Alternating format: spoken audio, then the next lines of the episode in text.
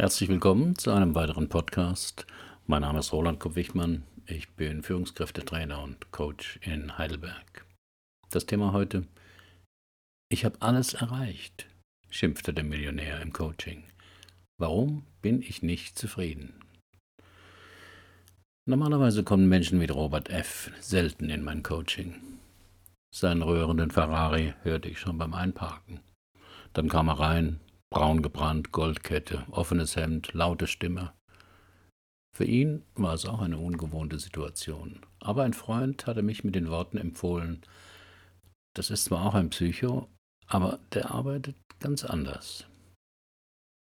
Der Klient begann ohne Umschweife. Ich spürte, dass er gewohnt war, in einer neuen Situation schnell die Kontrolle zu übernehmen. Als ich von zu Hause auszog, wusste ich nicht, was ich machen wollte. Ich probierte es mit einem BWL-Studium, dann mit Jura. Beides nicht mein Fall. Dann hing ich eine Weile in Thailand rum. Alles ganz nett. Kam zurück und arbeitete eine Weile im Vertrieb einer Fondsgesellschaft. Gutes Geld verdient, aber jeden Tag dieselben Gespräche. Plötzlich war ich 28 und wusste immer noch nicht, was ich mit meinem Leben anfangen wollte, bis ich einen Anruf von einem Freund aus Ibiza erhielt, der dort einen Jeansladen hatte und Verstärkung brauchte. Ich schaute mir das an. Die abwechslungsreiche Arbeit gefiel mir und so stieg ich dort ein.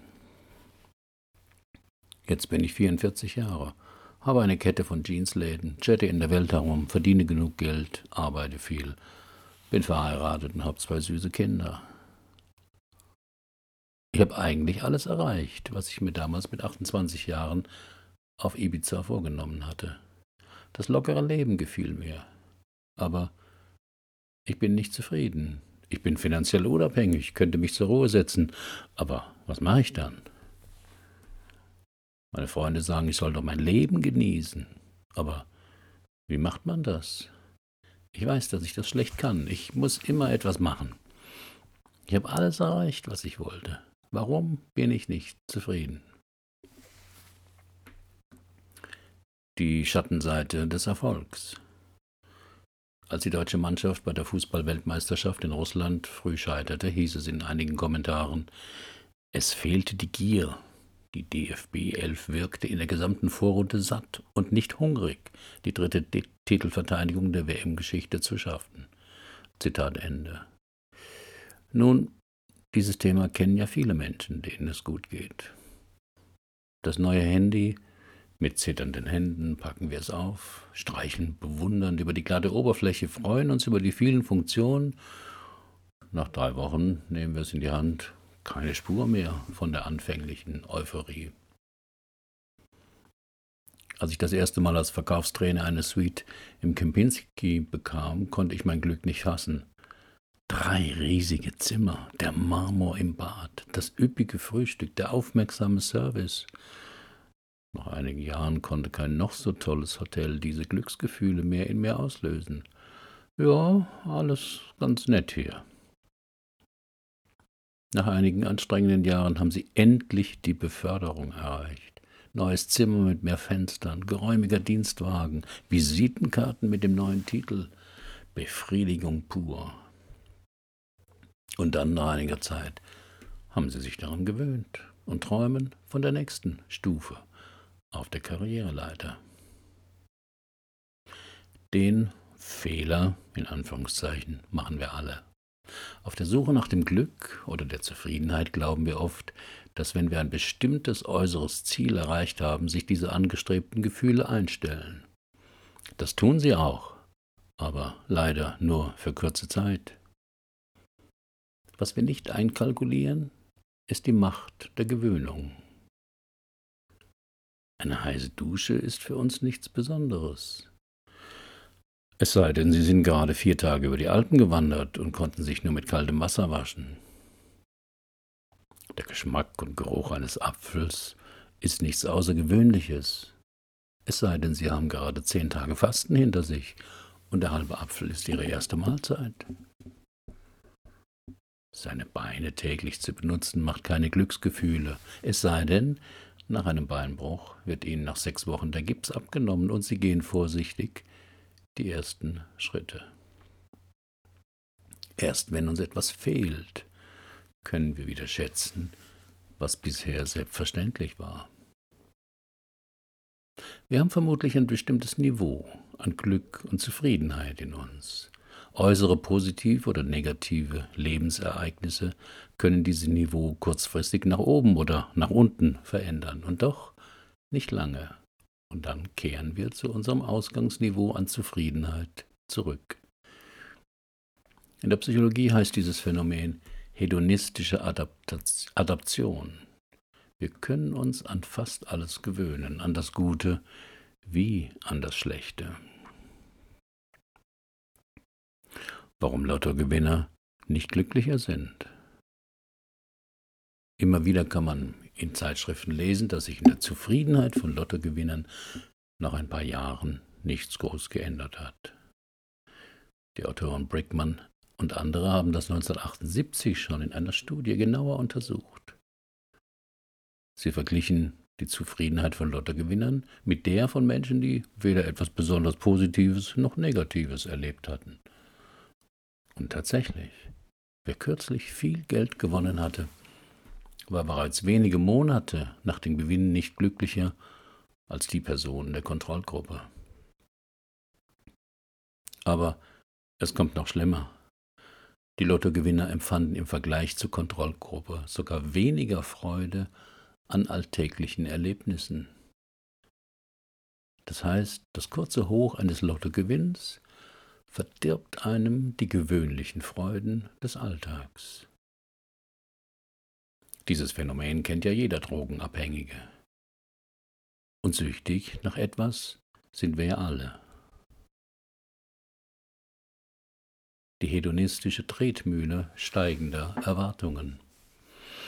1952 wurde in Westdeutschland das Fernsehen eingeführt. Mit einem Programm.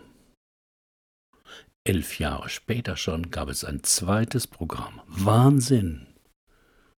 Um 22 Uhr war damals Programmschluss und Karl-Heinz Köpke wünschte uns eine gute Nacht. Und heute? Die Krux mit der Gewöhnung ist, wenn wir uns an einen neuen Zustand gewöhnt haben, erleben wir nicht nur weniger positive Gefühle, sondern steigern auch unsere Erwartungen. Da wir damals keinen eigenen Fernseher hatten, ging meine Eltern mit mir Samstagabend manchmal zu Nachbarn, um die Show mit Peter Frankenfeld anzuschauen. Das war das Highlight der Woche. Das Ideal von dem, was man für ein gutes Leben braucht, steigt leider genau in dem Maße an, wie man sich diesem Ideal nähert. Doch jedes Mal, wenn wir uns einem erwünschten Zustand nähern, führen Gewöhnung und steigende Erwartungen dazu, dass wir nicht zufriedener sind als zuvor. Auf diese Weise laufen wir immer weiter im Hamsterrad und kommen doch nie an. In dieser Tretmühle war wohl auch mein Klient gelandet. Gab es mal eine Zeit in Ihrem Leben, in der Sie immer mal wieder glücklich oder zufrieden waren? fragte ich ihn. Da musste er nicht lange überlegen. Das war damals in Ibiza, als ich bei meinem Freund im Jeansladen arbeitete. Morgens ging ich zum Strand und schwamm eine halbe Stunde im Meer. Mittags trafen wir uns mit anderen Ladenbesitzern zum Essen im Restaurant. Abends gingen wir meistens feiern und die Arbeit lief so nebenher. Das heißt, sie genossen es mehr, mit anderen Menschen zusammen zu sein, als so viel zu arbeiten, vergewisserte ich mich. Als er das bejahte, wurde er nachdenklich. Aber das geht heute nicht mehr. Ich habe Verantwortung für meine Angestellten, für meine Familie. Und außerdem treibt mich immer etwas an, auch wenn ich mal freie Zeit habe, selbst im Urlaub. Nach zwei Tagen denke ich schon wieder über eine neue Ladendekoration nach, überlege, wohin wir noch expandieren könnten. Das ist doch verrückt. Warum mache ich das? Als Coach beobachte ich sehr genau mein Gegenüber. Vor allem achte ich auf kleine Veränderungen in der Mimik und in der Sprechweise, denn dort zeigen sich früh gefühlsbeladene Inhalte, oft für mich früher erkennbar als für den Klienten spürbar. Und ich achte genau auf die Sprache. Welche Begriffe, welche Symbole, welche Bilder benutzt der andere, um seinen Zustand zu beschreiben. Das erfährt man am besten mit einer systemischen Frage, die zum Beispiel bei Robert F. lautete, Woran merken Sie, dass Sie nicht zufrieden sind? Also nicht fragen, warum sind Sie unzufrieden, denn darauf bekommt man nur Antworten und Begründungen, die nicht weiterführen. Auf die Frage, woran merken Sie, dass Sie nicht zufrieden sind, musste der Klient erst einmal nachdenken. Das ist immer ein Zeichen für eine intelligente Frage. Eine Frage, die den anderen zum Reflektieren und Spüren einlädt. Unintelligente Fragen kann der andere sofort beantworten, weil er das schon hundertmal erzählt hat. Nach einigem Nachdenken antwortete Robert F. auf meine Frage folgendes. Ich merke es daran, dass ich schon Sonntagnachmittag einen Druck im Bauch spüre und mein Stimmungsbarometer etwas sinkt. Das war vor zehn Jahren ganz anders. Da habe ich mich auf die kommende Woche gefreut. Ich merke es auch daran, dass ich manchmal beim Spazierengehen Männer beneide, die auf einer Parkbank sitzen. Manche schauen einfach so in die Gegend, andere unterhalten sich miteinander. Und ich denke, wann habe ich das das letzte Mal gemacht? Ich merkte es daran, wie ich erschrak, als ich zufällig erfuhr, dass ein Schulkamerad aus der Grundschule gestorben ist.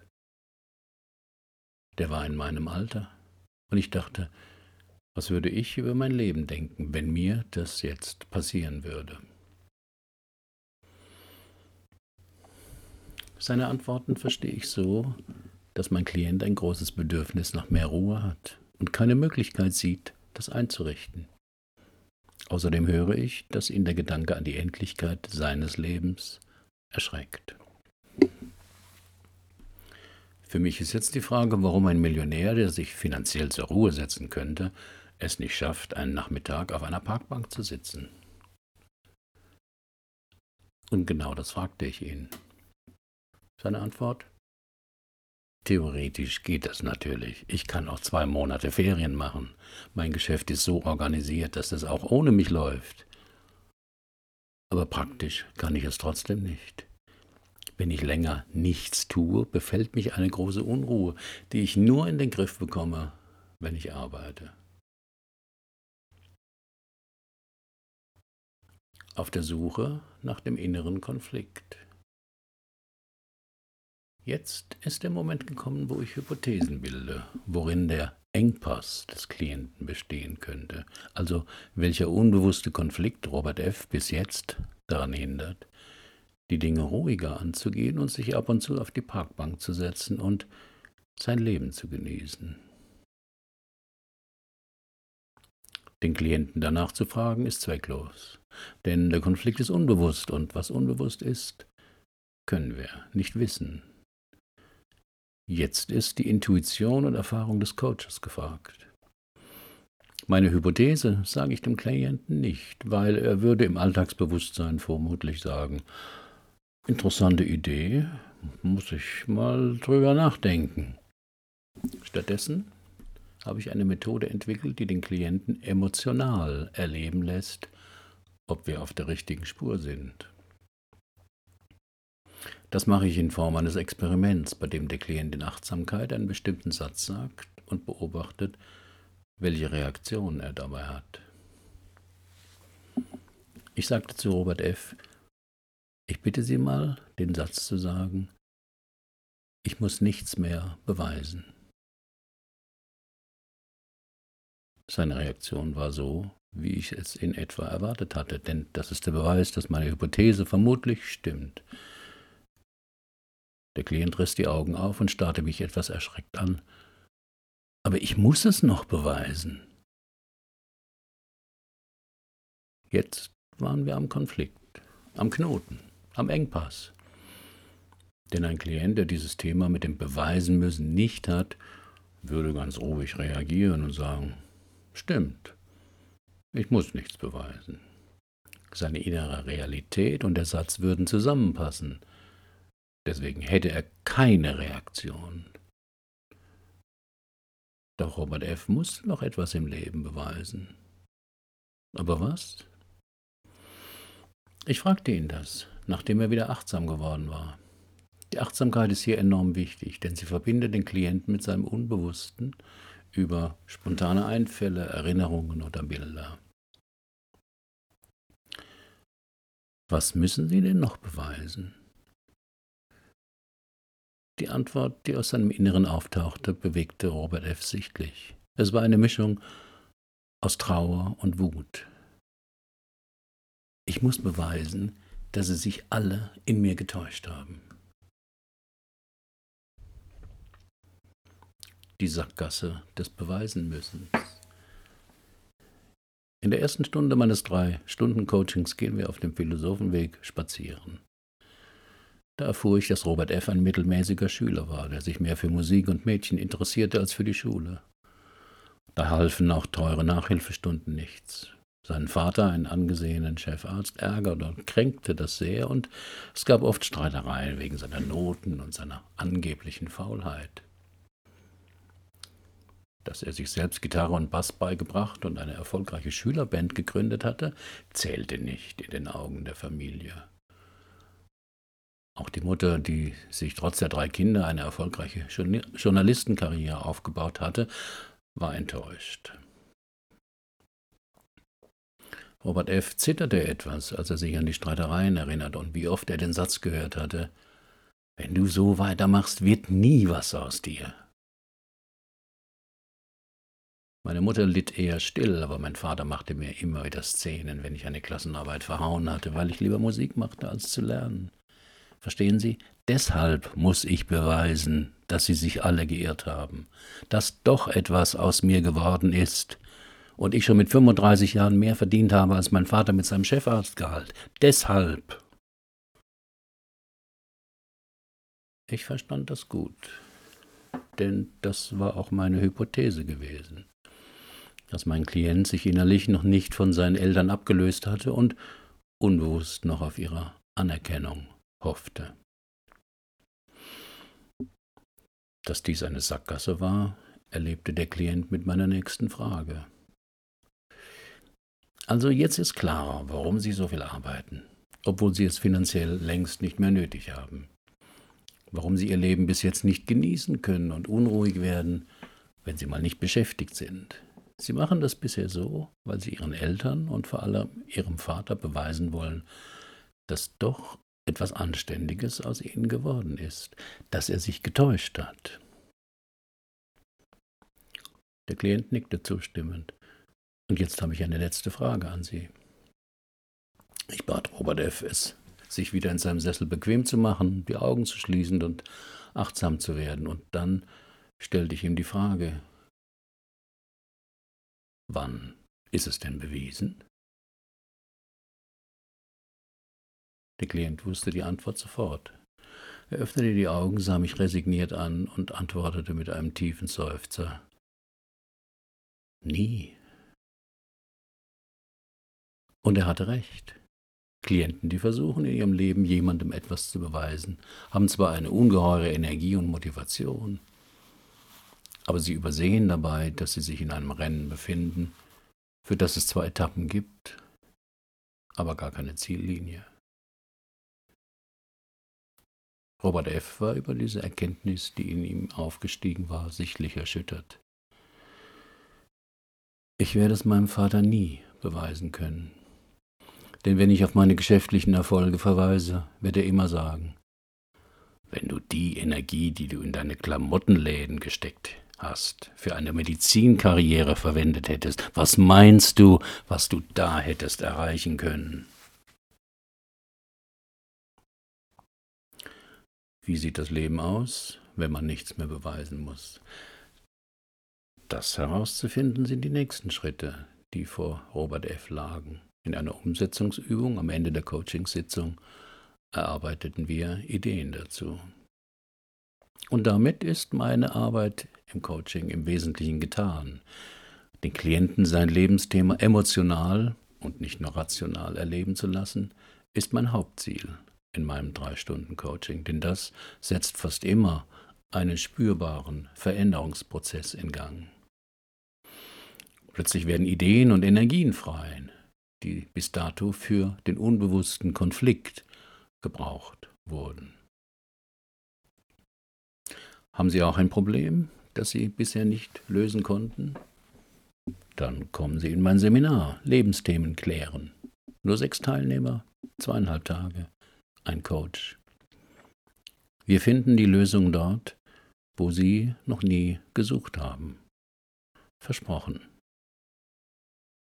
Oder sind Sie Coach und arbeiten Sie intensiv mit Menschen und wollen lernen, auch so zu coachen? Ich biete eine Fortbildung an zu diesem Thema. Beide Links finden Sie auf dem Beitrag im Blog. Was wäre Ihre Anliegen in einem Coaching? Herzlichen Dank für Ihre Aufmerksamkeit. Bis zum nächsten Mal.